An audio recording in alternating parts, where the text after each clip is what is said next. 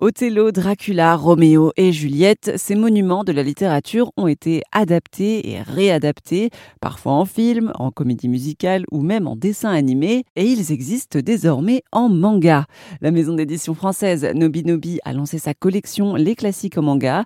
Pierre-Alain Dufour est le directeur éditorial de Nobinobi. En un volume, un one shot, on a un classique euh, qui est adapté en manga. L'idée c'est pas de remplacer le le roman d'origine, mais c'est euh, plutôt de donner envie euh, aux plus jeunes de, de s'intéresser à ces grandes œuvres de la, de la littérature mondiale. Quand est-ce qu'elle a commencé cette collection? Alors, elle a commencé en 2014, donc on va bientôt faire, fêter les 10 ans de la collection. Elle a commencé effectivement dans l'idée où, euh, en fait, Nobinobi, c'est une maison d'édition qui est à la base essentiellement jeunesse. On faisait même que des livres illustrés pour les 3-5 ans à la base. Et puis, on a commencé une, euh, une, collection manga, et donc on voulait des mangas qui euh, correspondent aussi à notre ligne jeunesse, puisqu'on était très connus pour ça. Et donc, on a, on a cherché des, des titres, et c'est vrai qu'il y a au même moment un éditeur japonais euh, qui s'appelle Gaken, qui lançait une collection euh, d'adaptations de, de, grandes œuvres euh, classiques. Et on s'est dit, bah, c'est parfait, voilà, c'est le parfait mélange de jeunesse, manga. Et c'était ce qu'on cherchait, c'est surtout des titres très fidèles à l'œuvre d'origine et qualitatifs aussi en termes de dessin.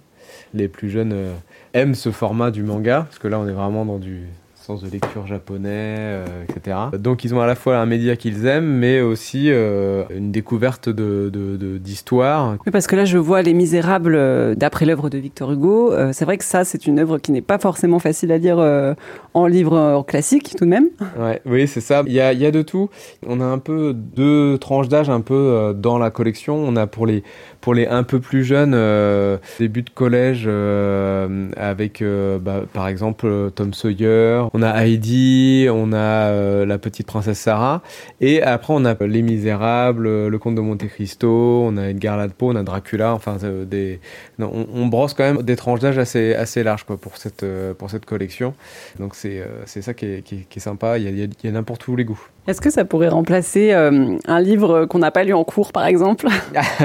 Alors, je sais pas si ça peut aller jusque-là. On a des adaptations intégrales, en texte intégral de, Shakespeare. On a Hamlet, par exemple. Euh, donc là, c'est le texte intégral. Donc effectivement, on peut lire le manga et on aura lu la, pièce euh, de euh, Shakespeare.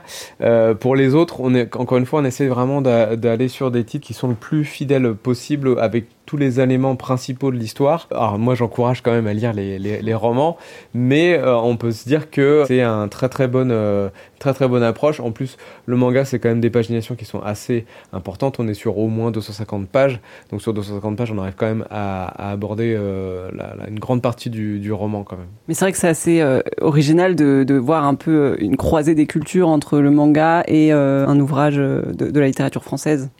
Oui, alors après c'est pas pas nouveau parce que moi quand j'étais plus jeune, euh, à la télé passaient déjà des, dessins animés qui réadaptaient voilà bah, Princesse Sarah, euh, les Trois Mousquetaires, euh, Tom Sawyer.